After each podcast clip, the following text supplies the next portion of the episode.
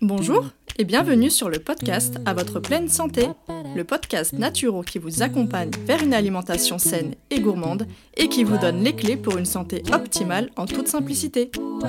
Je m'appelle Marina et je suis naturopathe. Suite à des soucis de santé non résolus par la médecine classique, je me suis intéressée aux médecines traditionnelles naturelles.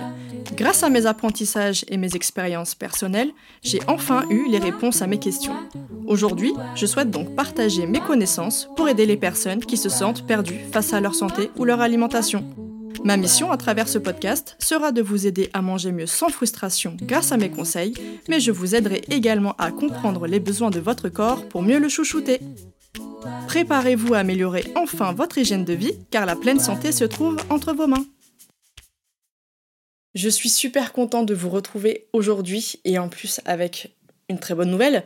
On a passé les 100 000 téléchargements sur le podcast, ce qui est énorme pour moi. Je m'attendais vraiment pas parce qu'au final, le podcast a vu le jour en 2020.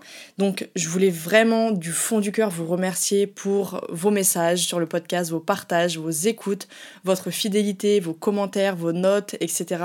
Franchement, ça me fait énormément plaisir de voir votre enthousiasme autour du podcast et, euh, et c'est une très bonne chose parce que j'ai encore plein de belles choses à vous partager ici. Et d'ailleurs, aujourd'hui, on va changer un petit peu. Donc, le dernier épisode, on était dans la pratique. Là, on va être un petit peu dans la réflexion.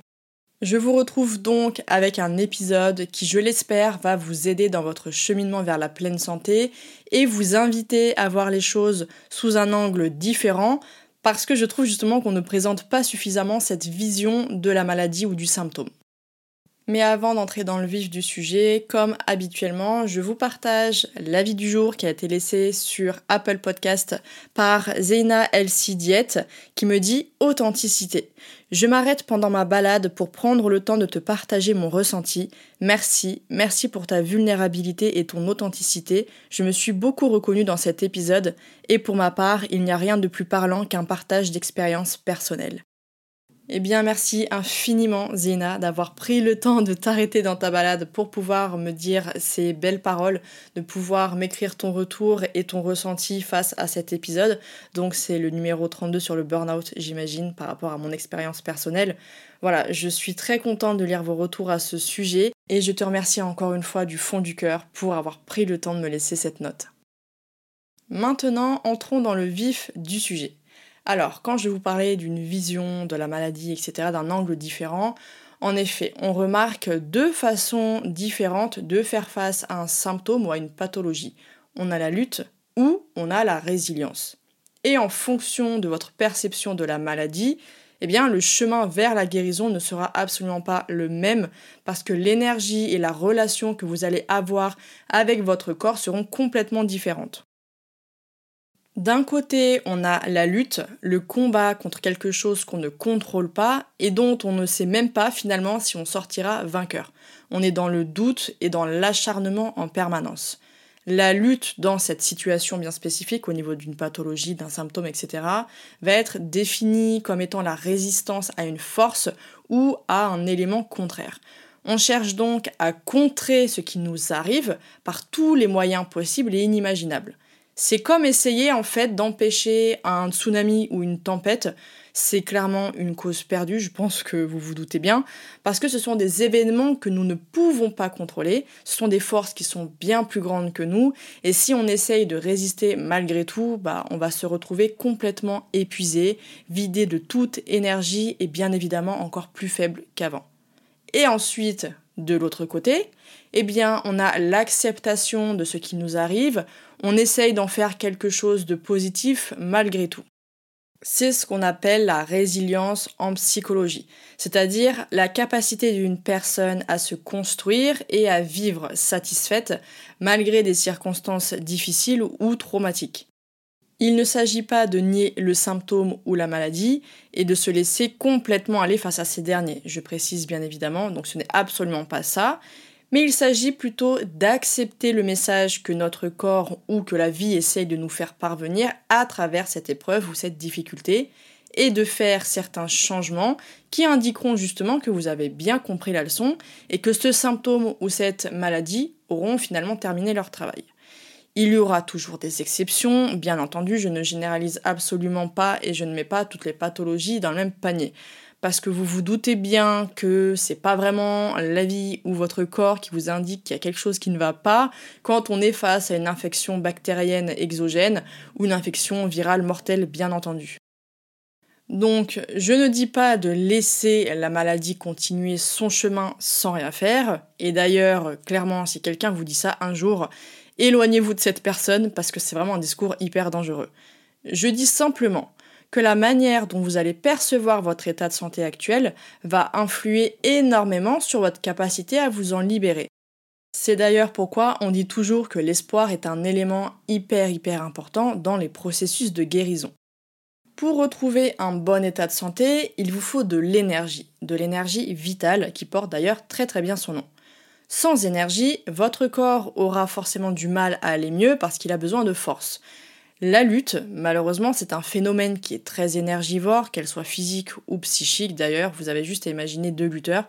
Vous doutez bien que au bout d'une heure, au bout de deux heures de lutte, ils vont être complètement rincés, complètement épuisés. Alors imaginez quand vous êtes en lutte psychologique ou autre en permanence, l'impact que ça va avoir sur votre énergie à vous. Vous allez bien évidemment perdre votre énergie et vos forces en essayant de combattre quelque chose qui est en dehors de votre contrôle, en plus de voir votre corps comme un ennemi, ce qui est totalement contre-productif.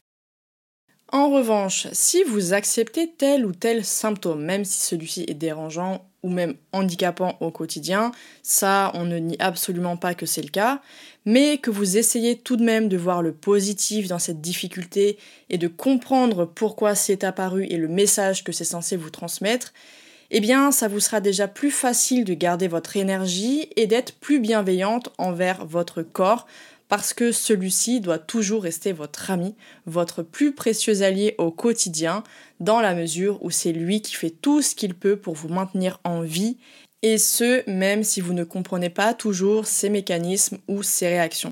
D'ailleurs, c'est une thématique que j'avais abordée dans l'épisode 11, comment se réconcilier avec son corps et sa santé. Donc si jamais vous ne l'avez pas déjà écouté, eh bien je vous invite très fortement à l'écouter pour vous réconcilier justement avec votre corps et comprendre aussi que tout ce qu'il fait, ce n'est pas pour vous embêter, c'est vraiment pour vous. Par expérience personnelle, mais aussi professionnelle, j'ai remarqué que les personnes qui sont dans une dynamique de lutte et de combat contre un ennemi, entre guillemets, sont beaucoup plus épuisées physiquement et désespérées psychiquement parce qu'elles veulent vaincre le symptôme ou la maladie. Tandis que les personnes qui sont dans une dynamique de résilience, qui savent que c'est un signal d'alerte à prendre vraiment en considération, eh bien elles vont être beaucoup plus sereines et vivent plus patiemment le chemin vers la guérison. Elles ne sont pas dans une démarche de vaincre qui que ce soit ou quoi que ce soit, mais elles sont plutôt dans une démarche de se sentir mieux et d'être en paix tout en aidant leur corps avec bienveillance. Et ça, eh bien justement, ça fait toute la différence dans la mesure où le psychique impacte énormément sur le physique.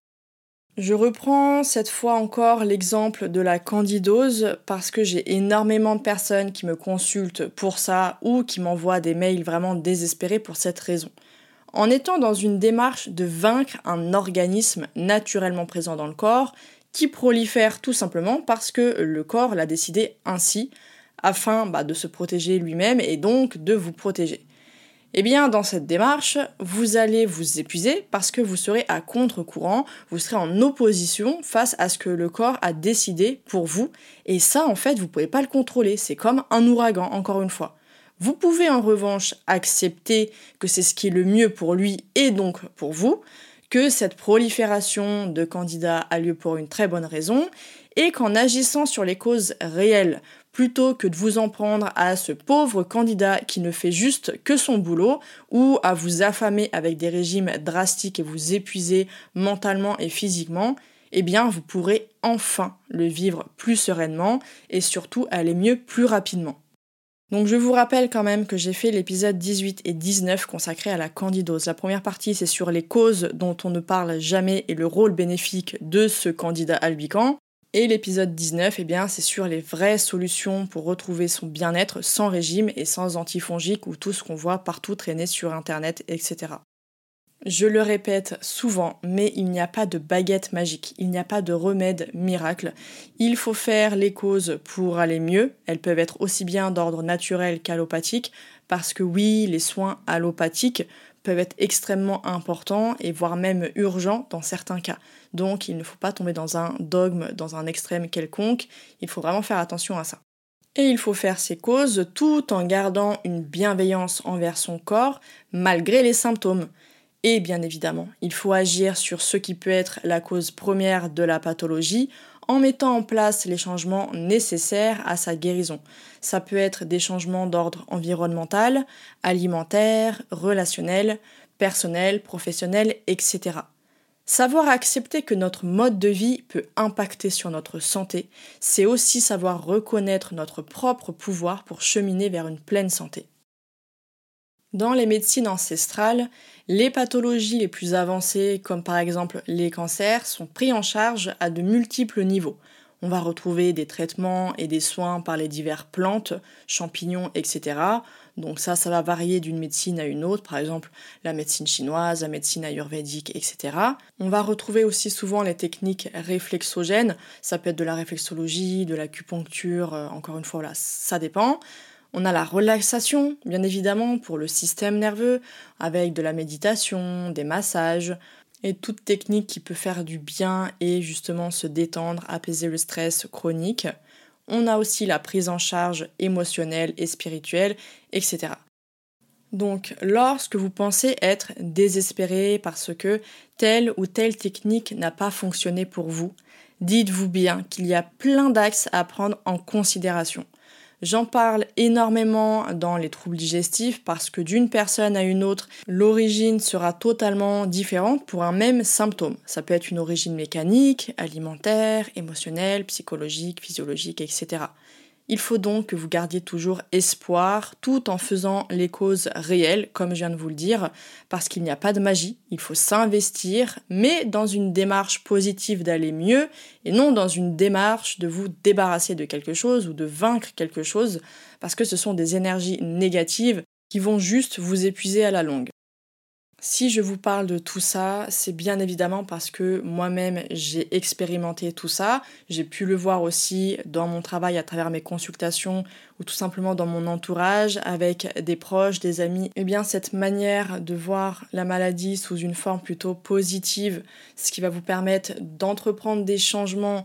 Dans beaucoup de cas, vous entendez, voilà, suite à telle pathologie, j'ai enfin pris conscience que je n'aimais plus ce travail, que cette vie ne me convenait plus, euh, que euh, j'avais de tel ou tel besoin ou tel rêve, ou que je ne prenais pas suffisamment de temps pour moi, que je n'étais pas assez proche de mes enfants. Voilà, chez beaucoup de témoignages, on remarque justement cette prise de conscience que la maladie a permis, et en général, ces personnes-là ont pu, grâce à ça, faire les changements qui font qu'aujourd'hui elles se sentent plus épanouies, elles se sentent en meilleure santé. Donc c'est bien que, encore une fois, même s'il y en a qui n'y croient peut-être pas forcément, mais derrière chaque difficulté, chaque épreuve, eh bien, il y a un message, il y a une sagesse derrière qu'on doit justement essayer de comprendre.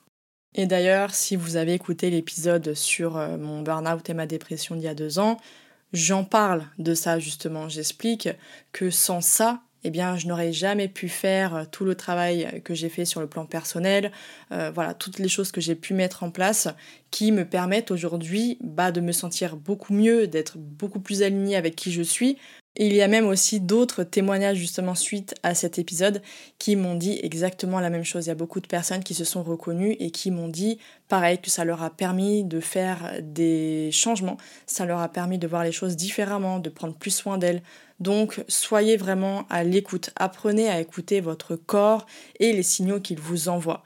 C'est la meilleure façon de cheminer sereinement vers la pleine santé et ce, même s'il y a des hauts et des bas parce que la vie, eh bien, ça sera toujours comme ça. Il faut savoir l'accepter et il faut apprendre à ne plus chercher à tout contrôler. Et vous verrez que ce sera déjà beaucoup plus facile et beaucoup plus agréable à vivre au quotidien. Merci infiniment de m'avoir écouté jusqu'au bout et j'espère que cet épisode vous aura plu. Si c'est le cas, n'hésitez pas à me laisser une note et votre avis en commentaire pour que je puisse le lire lors d'un prochain épisode. Et surtout, n'oubliez pas de vous abonner. Je vous donne rendez-vous un mardi sur deux pour améliorer votre hygiène de vie grâce au podcast à votre pleine santé. Retrouvez quotidiennement mes conseils et astuces sur Instagram, sur le compte Ma et moi, mais aussi Facebook, Pinterest et sur le blog de mon site web moi.com. A très vite et prenez soin de vous.